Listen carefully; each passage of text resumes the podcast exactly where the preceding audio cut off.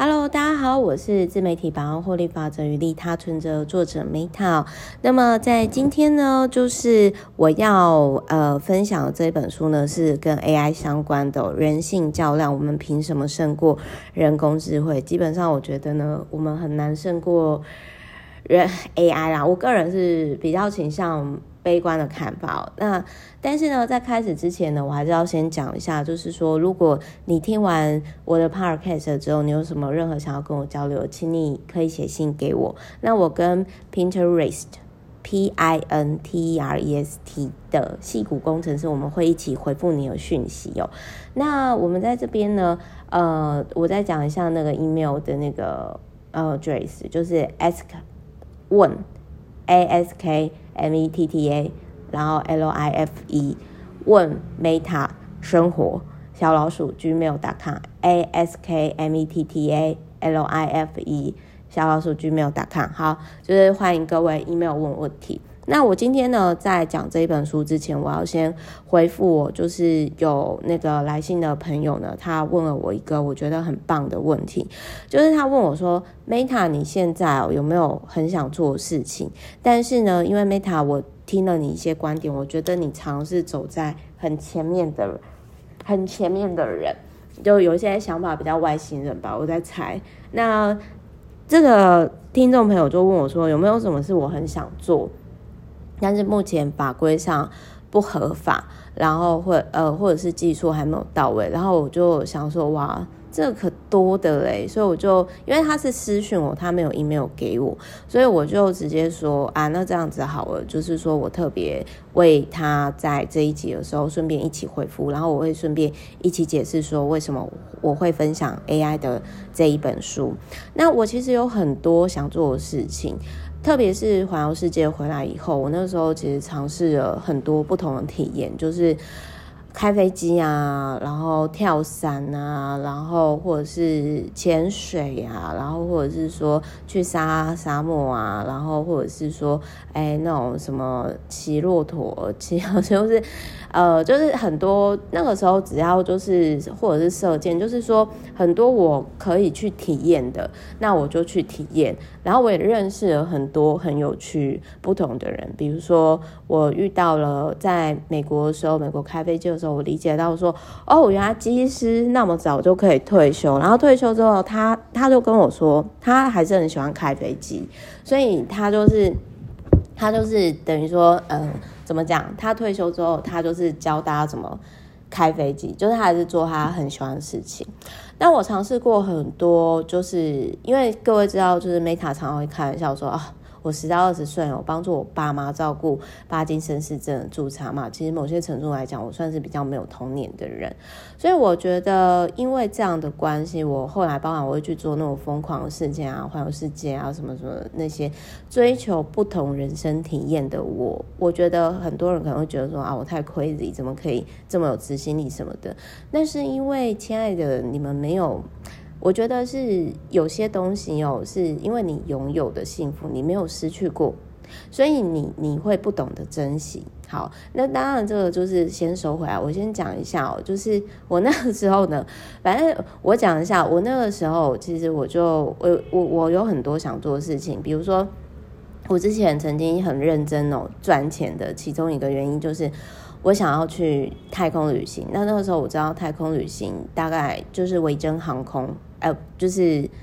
Virgin，Virgin 就是那个呃布布莱登的那家公司吧，反正就是他的，我如果讲错的话，请再纠正我。就是总而言之呢，就是那个时候就是有几家公司是有在推，然后一次最便宜的大概绕地球一圈就是五百万台币。那我本来想去啊，然后就后来就是。就发生呃有那种爆炸什么的，而且那个时候我把这个这个我想做的事情，就跟我的团队，然后或者是跟我的公司的跟我公司的人分享啊，然后我后来被我其中一个员工劝退，然后我就有点不爽，因为他就说，Meta 你不觉得吼，你你把自己关在一个那个就是。有点类似像七龙珠的里面那种太空船里面小圈圈里面，然后这样子绕一圈几个小时就喷了几百万。可是你不觉得这样很空虚吗？那那个时候我就想说，啊、想想也是哦。然后再加上后来呢，又听到那个那个技术还不成熟，然后太空船爆炸，然后我就想说啊，不然那就再缓缓好了，在地球再多找一些其他可以做的事情。那这那后来其实我就有听到说，比如说像呃太空电梯嘛，或者是说哎，其实人人类像什么 Red Bull 什么一些的大公司啊、他们已经有成功的就是 Space Jump，就是说呃有点类似像空中跳伞，但是只是从太空这样跳下来的。这个我今天就是有跟我的那个 VVIP Carl。就是他也是老板，然后我们都在讨论说，哇塞，我好想体会，就是那种呃被风撞到撞到晕，就是我从地球跳下，然后被风撞到晕的体验。但是我每次在这样讲的时候，包含呃我的男友啊，还是我的员工啊，他们都会被我吓到，甚至会翻白眼，就是啊你到底在想什么？这样。但是我想要讲的是说。我们就是我不知道未来的 AI 是怎样，我不知道未来 AI 是怎样。我们要回到这本书喽，就是说，所以总而言之，我很谢谢那个朋友问我的问题，然后我觉得说，呃，让我延伸出来，我觉得今天可以讲一下人人性较量，就是我们凭什么胜过人工智慧？这本书真的还蛮有趣的，就是说，那它也是基本上来讲，我为了研究新领域，不然的话，其实我。本质上应该是不太会去看的一本书，就是它比较不是在我的同温层书当中。那我我讲一下，就是说我在看完《人性较量》，我们凭什么胜过人工智慧的这一本书，就是他有特别提到说，电脑在哪些地方赢不了人脑，什么样的作为才能表现人类的独特与可贵？我想要讲的是说。呃，我我我这边从刚刚前面的问题延伸出来的是，我我我我觉得每个人追求的东西不同，名利权嘛，那有些人啊、呃、会一直追求数字的累积，那我想要讲的是说，相较于名利权，当你到一定的程度的时候，其实我一直追求的是不同的体验，那所以就是说，我不知道说在未来 AI 的状况下，会不会有 AI 它是追求不同的。不同的就是呃，算是人生体验，我不知道能不能去设定这个部分。但是呢，我想要讲的是，如果以专业性质，比如说你说算术啊，哦，或者是就是有点类似说，我觉得人脑它其实如果在某些，比如说你说算术上啊，哦，或者是说，哎，可能一些，我我自己对于未来在。很多东西上啊，我觉得其实 AI 它会取代很大的我们很多的工作。那包含这本书里面，他他有提到让我一个很印象深刻的案例哦，就是说，呃，等于说他算是就是人，就是他跟那个 AI 聊天，然后然后呢，等于说就是。人呢，就是当那个就是心理咨商师，然后呢，那个 AI 呢就当那个就是就当那个病患，就当患者，然后他们就开始就开始聊天。那当然，这本书里面也有提到说，跟 AI 下棋啊、图灵啊相关的这些部分。那他这里他有提到说呢，跟很多人机对决不同的是啊，图灵测验的较量啊是基于人性。那人性呢，就有点类似说，就是其实我觉得人性这个东西就是很